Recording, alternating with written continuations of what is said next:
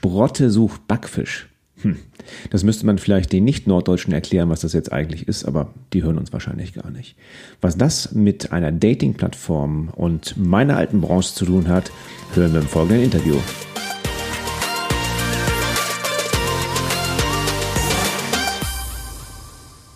Ja, herzlich willkommen heute Boris Zander. Ähm, Boris stellt sich gleich selber ein bisschen vor, aber vielleicht ähm, noch mal eine kleine Verbindung zwischen mir und Boris herzustellen. Denn Boris arbeitet dort, wo ich ja, quasi aufgewachsen bin. Und ich meine das nicht örtlich, sondern eine Branche. Boris arbeitet im Bereich der Computer- und Videospiele. Und da habe ich ja, um die Jahrtausendwende, wenn man das mal so sagen darf, habe ich auch meine Zeit mit verbracht und äh, viel, viel Spaß gehabt. Damals haben wir uns noch nicht kennengelernt, jetzt haben wir uns im Rahmen der digitalen Woche in Kiel kennengelernt. Aber ich übergebe einfach mal an dich, Boris. Vielleicht stellst du dich kurz selber vor und äh, wer du bist und was du so machst. Ich bin Boris Zander, Gründer und Geschäftsführer der C-Media GmbH bin äh, 42 Jahre alt, ähm, wohne im schönen Kiel. Ähm, wir machen mit unserem Unternehmen schwerpunktmäßig entwickeln wir äh, Mobile Games, ähm, haben vor, ja, jetzt vor 15 Jahren, also wir haben irgendwie nächsten Monat 15-Jähriges, vor 15 Jahren angefangen mit Browser Games und haben 2015 um und bei den Wandel in Richtung Mobile Games äh, vollzogen ähm, dass sich das Spielverhalten ja auch ändert und ähm, ist, dort ist jetzt unser Schwerpunkt. Okay, prima. 15 Jahre, also 15 Jahre Ziel Media, das ist ja schon, schon, schon eine Ecke. Da bist du ja kein unbeschriebenes Blatt mehr in der Branche sozusagen. Nee, wir sind tatsächlich äh, mittlerweile schon so mit so die, die, die alten Hasen quasi äh, mit 15 Jahren. Also ähm, das ist schon eine ganz schön lange Zeit für die Branche und gerade für so ein kleines Studio, das auch nicht aus so einem Hotspot Bereich kommt, wie Berlin oder, oder Hamburg oder München oder äh, Köln.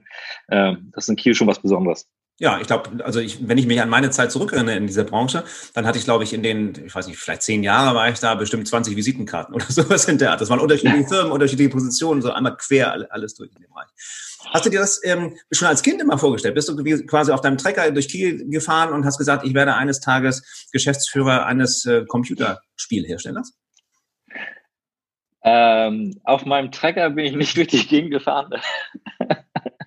äh, auf meinem Fischkutter gesegelt, ja, nein, äh, Quatsch, Spaß beiseite. Äh, nee, Computerspiele war überhaupt nie mein Ding. Ähm, als Kind wollte ich, äh, also wenn man jetzt daran denkt, als man noch so richtig Kind, Kleinkind war, äh, wollte ich Müllmann werden, weil ich das total cool fand, wie die Typen da hinten an dem Müllwagen dranhängen und äh, sich da so festhalten. Deswegen wollte ich unbedingt Müllmann werden. Und als ich ein bisschen älter wurde, wollte ich Comiczeichner werden. Oh, schön.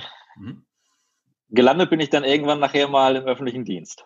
Okay, das ist jetzt ein ähm, bisschen weit entfernt vom, nein, vom Müllwagen vielleicht nicht so ganz, aber vom Comiczeichner.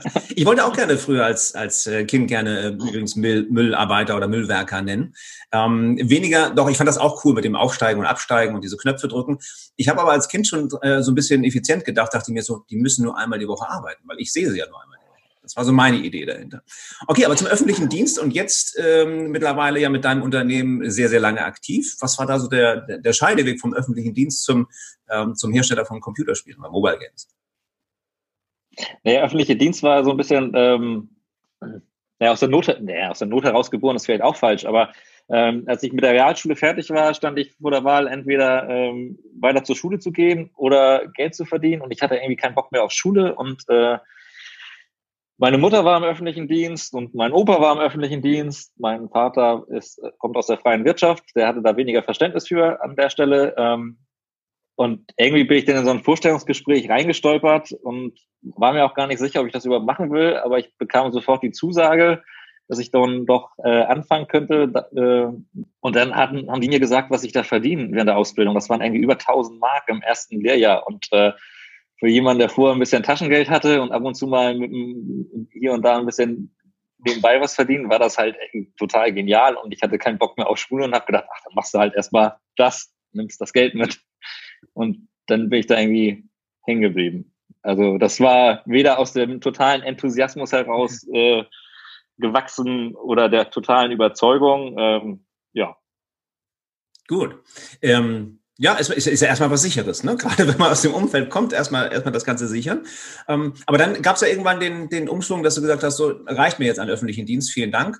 Ähm, ich kenne relativ viele, die einfach da geblieben sind, weil die gesagt haben, na Gott, das ist halt sicher und ich kann eben halt meinen privaten Neigungen ähm, dann irgendwie nach, äh, nach dem Dienst irgendwie immer noch nachkommen. Was war bei dir denn so der ausschlaggebende, ausschlaggebende Grund, dass du dann gesagt hast, nee, das soll es auf die Dauer dann doch nicht werden? Naja, also ein, ein, Punkt war mit Sicherheit auch äh, Timo, mein jetziger Geschäftspartner, mit dem ich nämlich zusammen die Ausbildung dort gemacht habe. Ähm, und ähm, wir hatten das Glück, Glück oder das Privileg, dass wir unsere Ausbildung verkürzen durften, weil unsere Leistungen wohl irgendwie gestimmt haben und deswegen sind wir anders vom, vom Ausbildungsstand anders gelaufen als die ganzen anderen Azubis und saßen dann immer zusammen. Und äh, da stellte sich dann ziemlich schnell raus, dass wir irgendwie auf der gleichen Wellenlänge äh, ticken und ähm, aber beide eigentlich keinen Bock auf öffentlichen Dienst haben. Ähm, dann haben wir dann unsere Ausbildung natürlich trotzdem durchgezogen. Ähm, ich bin dann danach zur Bundeswehr, Timo musste noch zum Zivildienst und dann hat er während seines Zivildienstes angefangen, äh, nebenbei in so einem Computerladen zu arbeiten. Und der brauchte eine Webseite. Und dann äh, sagte Timo zu mir, weißt du was, der braucht eine Webseite und dafür wird er Geld ausgeben. Das können wir auch. Ich habe mir das mal angeguckt, HTML, das ist gar nicht so schwer. Ich kann nur nichts mit Grafiken. Das, das, das ist doch so dein Schwerpunkt. Ja, du bist doch so, so der Künstler. Ähm, weil ich, also diese, dieser Wunsch, Comiczeichner zu werden, noch aus der Schulzeit, das habe ich schon immer so beibehalten. Ich habe immer viel gezeichnet, viel gemalt, war immer sehr kreativ, was sowas angeht, aber halt hobbymäßig. Oder habe ich gesagt, ja, kein Problem, ich kann was zeichnen, aber ich habe keine Ahnung, wie man das auf einen Computer kriegt. Ich hatte zu dem Zeitpunkt nicht mal einen Computer. Und äh, dann habe ich mir meinen ersten Computer mit dem Grafikprogramm gekauft und dann haben wir zusammen äh, seinem damaligen äh, Chef da eine Webseite gezimmert und haben, ich weiß gar nicht, das hat ein Wochenende gedauert, dann war das Ding fertig und dafür bekamen wir irgendwie 2500 Mark. Okay. Und da haben wir gedacht so, wow, das ist ja geil. Und äh, haben dann kurz entschlossen, sind wir die Woche drauf zum Gewerbeamt und haben uns einen Werbeschein geholt. Und gesagt, wisst ihr was, jetzt machen wir erstmal nebenbei eine Firma auf und dann gucken wir mal. Und dann haben wir sofort angefangen, irgendwie äh, ein Büro anzumieten und kleinere Firmen zu akquirieren, wo wir dann irgendwie Webseiten für machen konnten. So, das ist, äh, so ist es langsam entstanden und gewachsen, ähm, hatte aber zur Folge, dass wir eigentlich immer durchs Büro und so mehr ausgegeben haben, als wir eingenommen haben.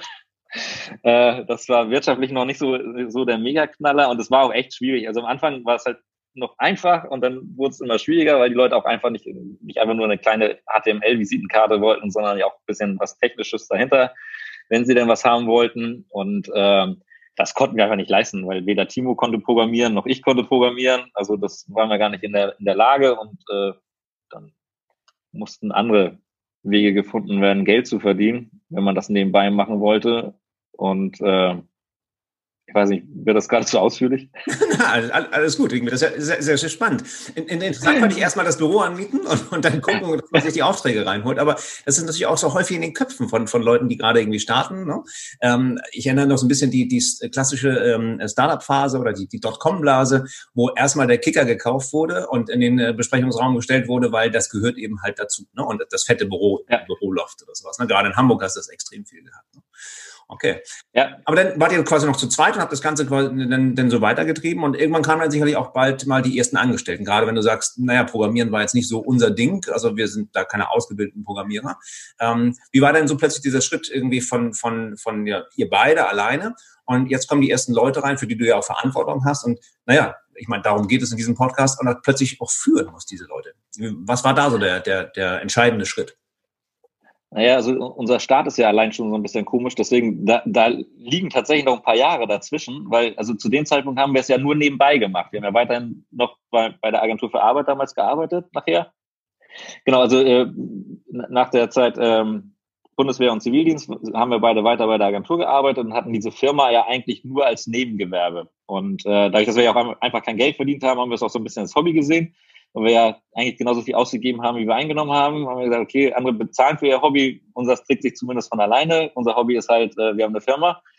Ähm, und dann ging das mit, dem, mit den Webseiten ja eigentlich auch nicht mehr so richtig voran. Das war dann kein Geschäftsmodell mehr. Da haben wir überlegt, was können wir dann machen. Da haben wir eine Flirt-Seite gemacht für die Kieler Woche. Sprotte sucht Backfisch und haben äh, uns online aufgestellt nur für die, die Kieler Woche und das auch nur äh, mit einer publiken HTML-Seite, wo man sein Profil über so ein Formular einfliegen konnte, aber das wurde per E-Mail an uns geschickt und wir mussten das dann händisch in der HTML-Seite bringen, weil wir ja nicht programmieren konnten. Äh, also das ist, das, äh, das ist sah wahrscheinlich schick aus auch im Vordergrund. Sah schick, sah schick aus und das ist Lean Startup as is best. Ne? Also ähm, Eric Rees wäre stolz auf uns gewesen zu dem Zeitpunkt. Und das lief aber so gut, dass wir gesagt haben, scheiße, das müssen wir jetzt mal automatisieren. Und dann haben wir uns äh, tatsächlich einen Programmierer geholt, den wir dafür bezahlt haben, äh, da auch eine Datenbank hinterzusetzen und das, äh, dass das dann auch wirklich automatisiert funktioniert. Ähm, und haben tatsächlich dann auch äh, Werbekunden gefunden, die dann damals wirklich noch Bannerplatz direkt auf der Seite gekauft haben für einen Monat, für einen festen Betrag. Es waren wilde Zeiten damals, äh, Anfang der 2000er. Ähm, und dann haben wir Flirtpartys in Diskotheken veranstaltet damit und eigentlich haben wir nachher mit diesen Partys mehr Geld verdient als mit der Webseite selber. Also das war eigentlich damals so das Geschäftsmodell. Und dann hat Timo folgenschwererweise ein Browser-Game namens Galaxy Wars gespielt. Und das sah so scheiße aus und ich fand das so doof und konnte überhaupt nicht verstehen, dass er da seine Zeit drin äh, verballert hat. Und er meinte, das müssen wir auch machen. Das ist so cool und da spenden die Leute Geld an den Betreiber. Weil ich das ist ja kein Geschäftsmodell. Und äh, aber er überzeugte mich, dass das eine coole Idee ist. Und ich dachte, okay, dann machen wir das, aber dann muss das ein bisschen hübscher sein, mit ein bisschen mehr Grafik und wir nehmen ein anderes Thema, weil Weltraum ist dann jetzt ja offensichtlich schon belegt. Und dann haben wir ein Mafia-Setting gemacht und dann habe ich durch Zufall Heiko Huberts, den Gründer von Bigpoint, kennengelernt, der wiederum äh, eine, eine Ex-Freundin hatte, die für die Agentur für Arbeit gearbeitet hat. da schließt sich dann wieder der Kreis. Ähm, und äh, dem haben wir das gepitcht, die Idee. Der, das fand er super. Ich glaube, wir haben einen dreiseitigen Vertrag aufgesetzt, um das Ding zusammen zu, fertig zu entwickeln. Und äh, wir sind dann jedes Wochenende zu Heiko nach, zu ihm nach Hause nach Norderstedt gefahren. Er hat gecodet, wir haben die Seiten ge gestaltet. Und nach vier Wochen hatten wir dann das Spiel fertig. Und äh, ging online, äh, damals 2005. Im Januar 2005 ist es online gegangen. Mafia 1930 und äh, legte so den äh, besten Start äh, irgendwie bei Bigpoint hin, den sie bis dahin hatten mit Spielen. Und dann entstand auch ziemlich schnell bei Heiko der Wunsch, dass er das Spiel komplett gerne für sich hätte, ja. äh, weil bei ihm Investorenrunden anstanden.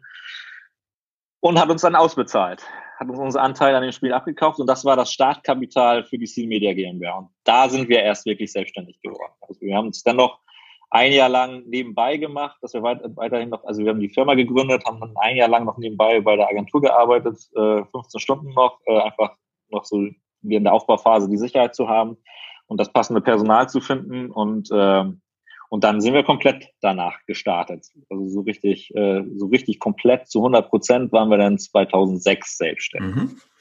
Und erstmal wieder ein großes Büro angemietet.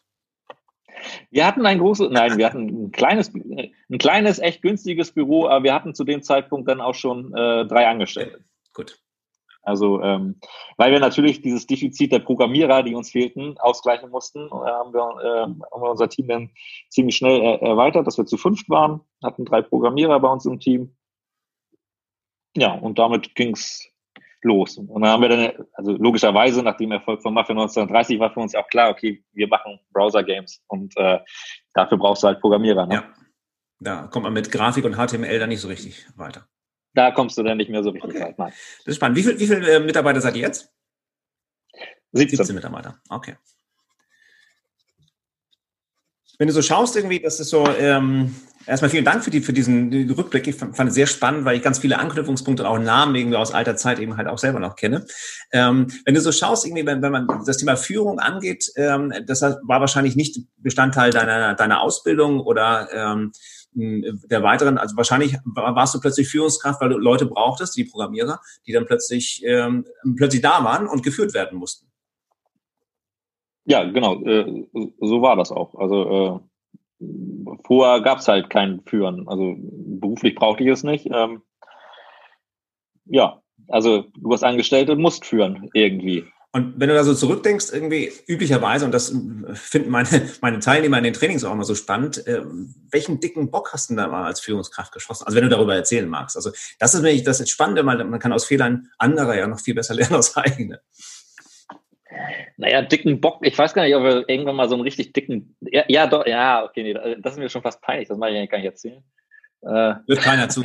Äh, das hat auch nichts mit Führen zu tun, sondern das hat was mit Personalakquise zu tun. Wir haben mal äh, die Bewerbungsunterlagen von einem Bewerber vertauscht und haben aufgrund seiner Referenzen den falschen Bewerber eingestellt und das erst gemerkt, als er bei uns war. Okay. Ähm, und mussten das dann in der Probezeit okay. beenden. Das war ein bisschen peinlich. Das wäre jetzt meine Frage gewesen, ob er aktuell immer noch bei euch ist und das vielleicht gar nicht weiß, dass er aus Versehen eingestellt wurde. Nee, nee, der war leider so weit weg von den äh, Referenzen und äh, das was nee. Das das, das war auch noch ziemlich in der Anfangsphase. Das war, das war ultra peinlich. Ja, ja. Nee, an, ansonsten, äh, wir waren damals, äh, wenn ich jetzt zurückdenke, 15 Jahre, ja auch noch verhältnismäßig ja. jung. Ähm, unsere Programmierer waren jung, unsere Angestellten waren jung. Man hat natürlich auch viel miteinander, also gefeiert und gesoffen, äh, wenn man das so sagen darf. Das sind so Dinge, die würde ich heute, würde ich heute halt nicht mehr ganz so enge mhm. machen. Also ich finde schon, man, man, soll, man soll sich ja auch gut mit seinen Mitarbeitern verstehen und man soll ja auch Teil des Teams sein ähm, und auch Privates dort mit zulassen, aber halt nicht zu sehr, weil am Ende des Tages ist es halt immer noch ein Abhängigkeitsverhältnis des Mitarbeiters dir gegenüber und das haben wir gerade am Anfang diese Grenzen komplett verschwimmen lassen. Also da gab es eigentlich überhaupt gar keine Distanzen. Ja. Und das ist etwas, das würde ich heute nicht mehr machen. Also nicht mehr, nicht mehr in diesem Maße. Ja. Höre ich sehr häufig, ne? von, der, von der ganzen Startup-Kultur her. Man, man kennt sich halt, man, was ich, hat zusammen studiert oder irgendwie zusammen gearbeitet. Und äh, dann kommen die ersten Leute dazu, die auch noch in diesem Umfeld äh, leben. Häufig ist dann so, so, so, so eine Grenze irgendwie bei, bei 15 bis 20 Mitarbeitern, äh, wo plötzlich auch die Distanz größer wird. Ähm, einfach naja, aus, aus, der, aus, der, aus der Gegebenheit heraus, dass du gar nicht mehr so eng zusammen sein kannst. Du bist halt nicht mehr Teil der Gründergeneration und weißt nicht unbedingt, was der Chef denkt und will. Und plötzlich kommt da doch ein bisschen Distanz rein. Und ich glaube, diese Distanz ist fürs Führen auch extrem notwendig. Ne? Also, dass, dass man nicht immer wirklich aufeinander hockt und nicht alles Privates auch eben halt teilt und zusammen macht. Ich glaube, so eine gewisse Nähe-Distanz-Verhältnis ist, glaube ich, als Führungskraft auch extrem wichtig. Ist das?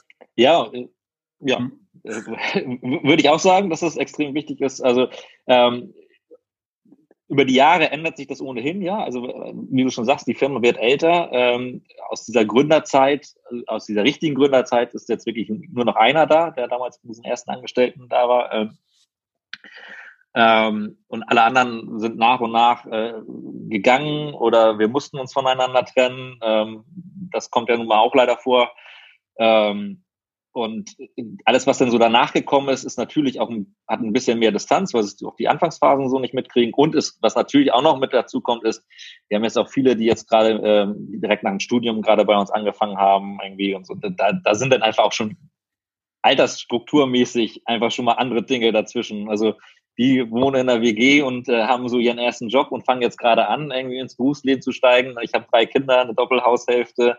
Äh, es ist, es ist, also die, die, die Lebensphasen sind dann einfach auch schon sehr anders an der Stelle, dass man jetzt auch allein deswegen nicht mehr jeden Abend zusammen nochmal um die Häuser ja. zieht. Ist das für dich schon ein Thema, dass, weil du gerade jetzt so Lebensphasen sagst, ich äh, hatte es ja gesagt, du bist 42, ähm, ist das, wenn jetzt junge Mitarbeiter kommen, 20, 21, 22 vielleicht in dem Alter, merkst du da schon Unterschied in der Generation? Würdest du sagen schon, hups, das sind einfach 20 Jahre zwischen uns, da sind, naja, andere Werte, andere Vorstellungen, andere Ideen. Ist das schon so ähm, in dem Bereich oder bist du noch relativ nah dran an dieser Generation Z oder Generation Y, je nachdem, wie man die gerade einordnet.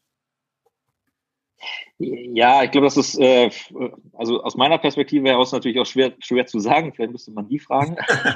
äh, weil, weil ich selber fühle mich ja immer noch wie 25. Das ist ja äh, die Lebensphase ist zwar eine andere, also die Verantwortung ist eine andere, aber äh, man hat ja trotzdem das Gefühl, dass man vom Kopf her immer noch 25 ist. Ich weiß nicht, ob das stimmt. Genau, Lebensphase ist eine andere, ähm, aber dass diese Generation ähm, trotzdem ein bisschen anders tickt, als, äh, als wir es jetzt zum Beispiel tun, ähm, glaube ich schon. Ich glaube auch, dass äh, das, was die im Moment antreibt, wenn sie, also gerade die Jüngeren, wenn sie jetzt ins Berufsleben starten, auch noch was anderes ist als das, wo wir in dem Alter gestartet sind. Also ich glaube, am Anfang war für uns schon ziemlich wichtig, auch irgendwie das Geld zu verdienen und den äh, beruflichen Erfolg irgendwie davon zu tragen damit.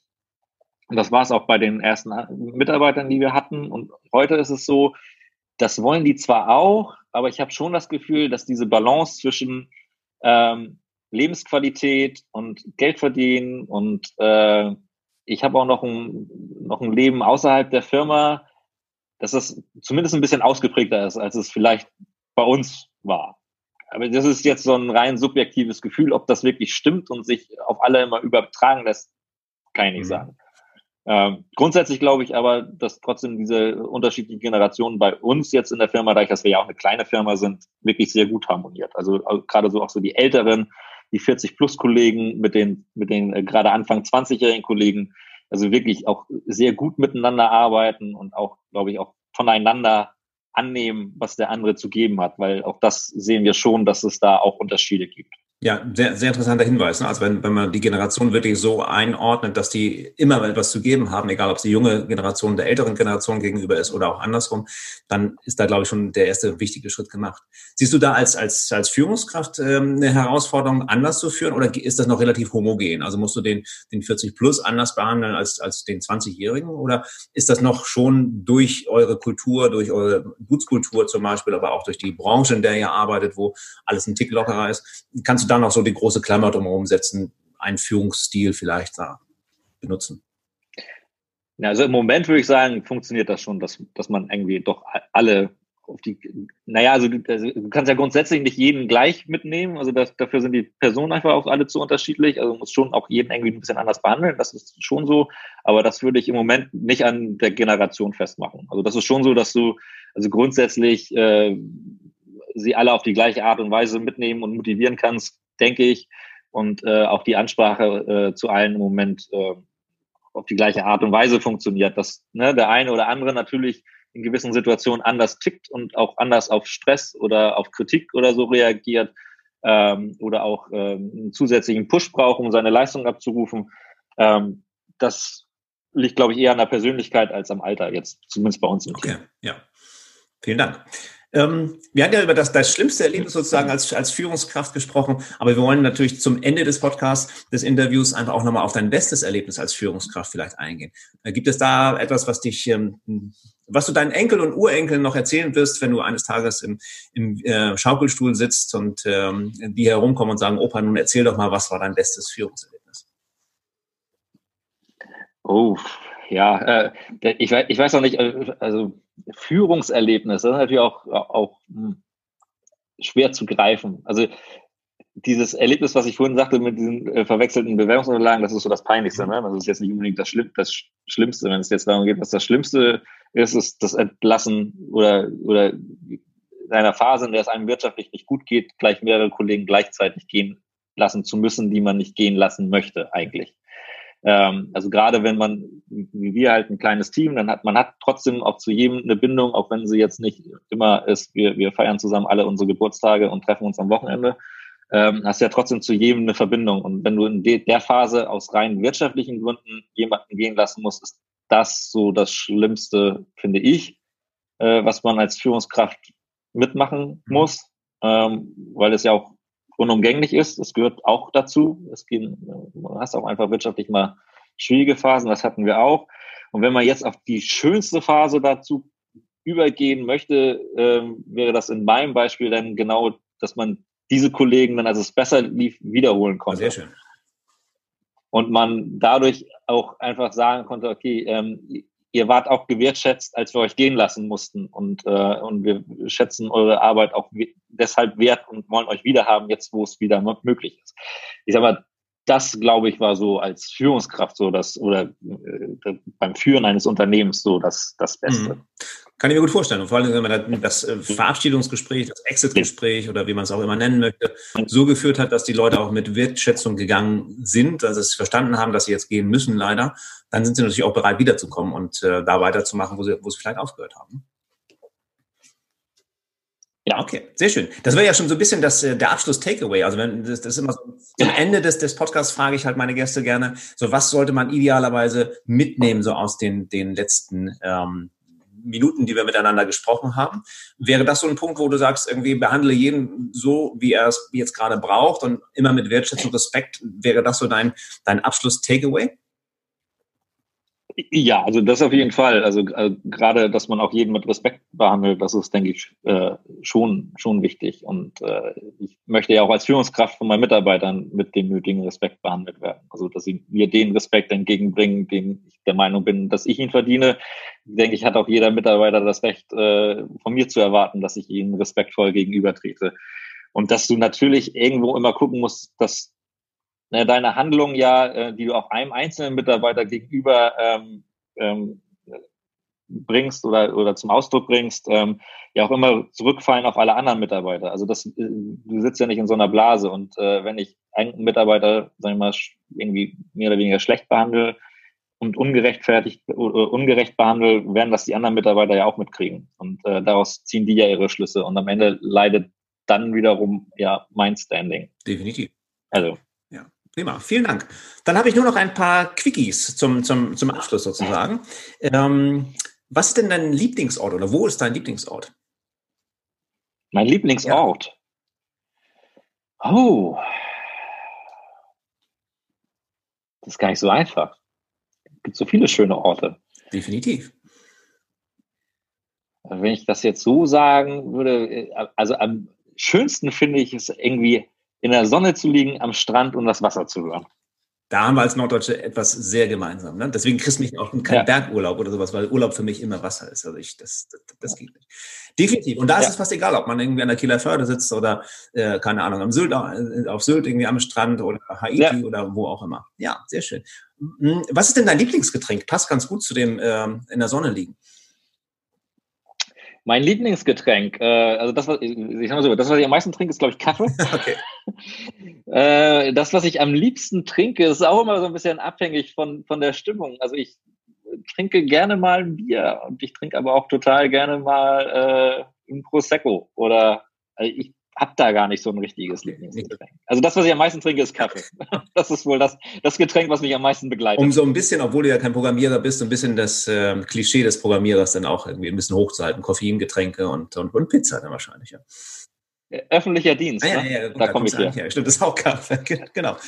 Wenn, wenn du jetzt die Möglichkeit hättest, nochmal deinen Job zu tauschen, jetzt einfach mal zu so sagen, okay, jetzt mal eine Woche oder vielleicht auch nur einen Tag irgendwo reinzuspringen. Wäre es immer noch der Müllwagenbegleiter ähm, oder Fahrer oder wäre es heute, heutzutage was anderes? Äh, nicht komplett tauschen, also was ganz, ganz anderes. Ja, du darfst wieder zurück in deinen alten Job, weil ich merke schon, den magst du ganz gern. Äh, ja, den, den, den mag ich schon ganz gerne. Ähm, ja, was würde ich komplett gerne mal machen? Ich glaube, in der Werkstatt sitzen und, und an Harleys schrauben. Okay, du bist Motorradfahrer, das, ne? Ja. Also ich glaube, das könnte ich, das, das könnte ich mir ganz gut vorstellen. Sehr schön. Wunderbar. Dann hoffen wir, dass du bald wieder auf deiner, auf deiner Harley sitzen kannst und die, und die Zeit genießen kannst. Das Wetter wird besser. Insofern passt das ja ganz gut. Boris, ich danke dir vielmals ähm, für die sehr, sehr interessanten Momente. Ich hätte jetzt noch stundenlang weitermachen können, aber die Zielsetzung ist halt so 20 bis 30 Minuten. Das haben wir jetzt getoppt, aber äh, das ist gar kein Problem. Das war so interessant. Also, lieber Boris, vielen, vielen Dank für, für deine Zeit hier in, in dem Podcast. Und äh, ich bin mir sicher, da haben einige etwas mitnehmen können. Vielen Dank. Es freut mich. Dankeschön.